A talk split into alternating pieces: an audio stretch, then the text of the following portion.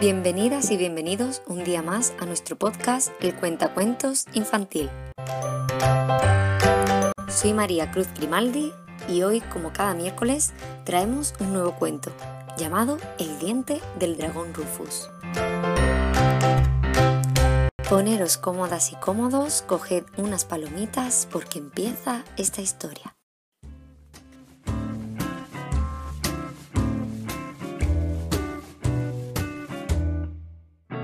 Rufus era un dragón que vivía en un gran palacio.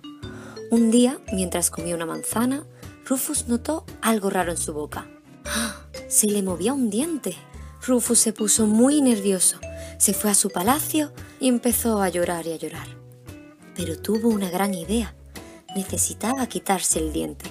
Por eso llamó a toda la gente del palacio y ordenó que se lo sacaran.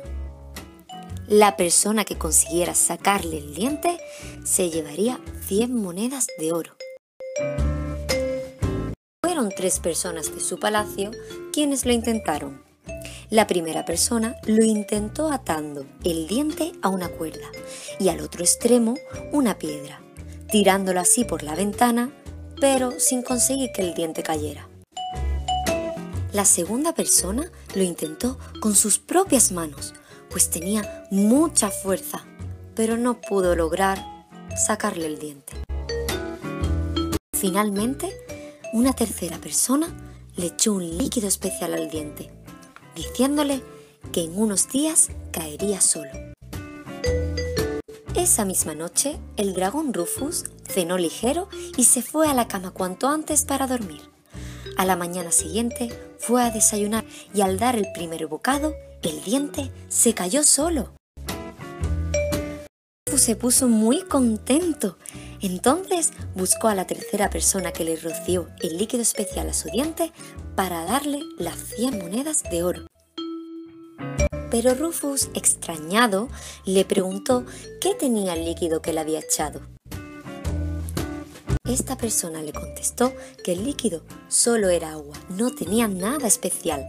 Sabía que el diente se le caería en unos días. El dragón Rufus solo tenía que ser paciente y esperar. Ahora Rufus, muy contento, le saldrá un nuevo diente y este será más grande y fuerte y le durará para siempre. Y colorín colorado, esta historia se ha acabado.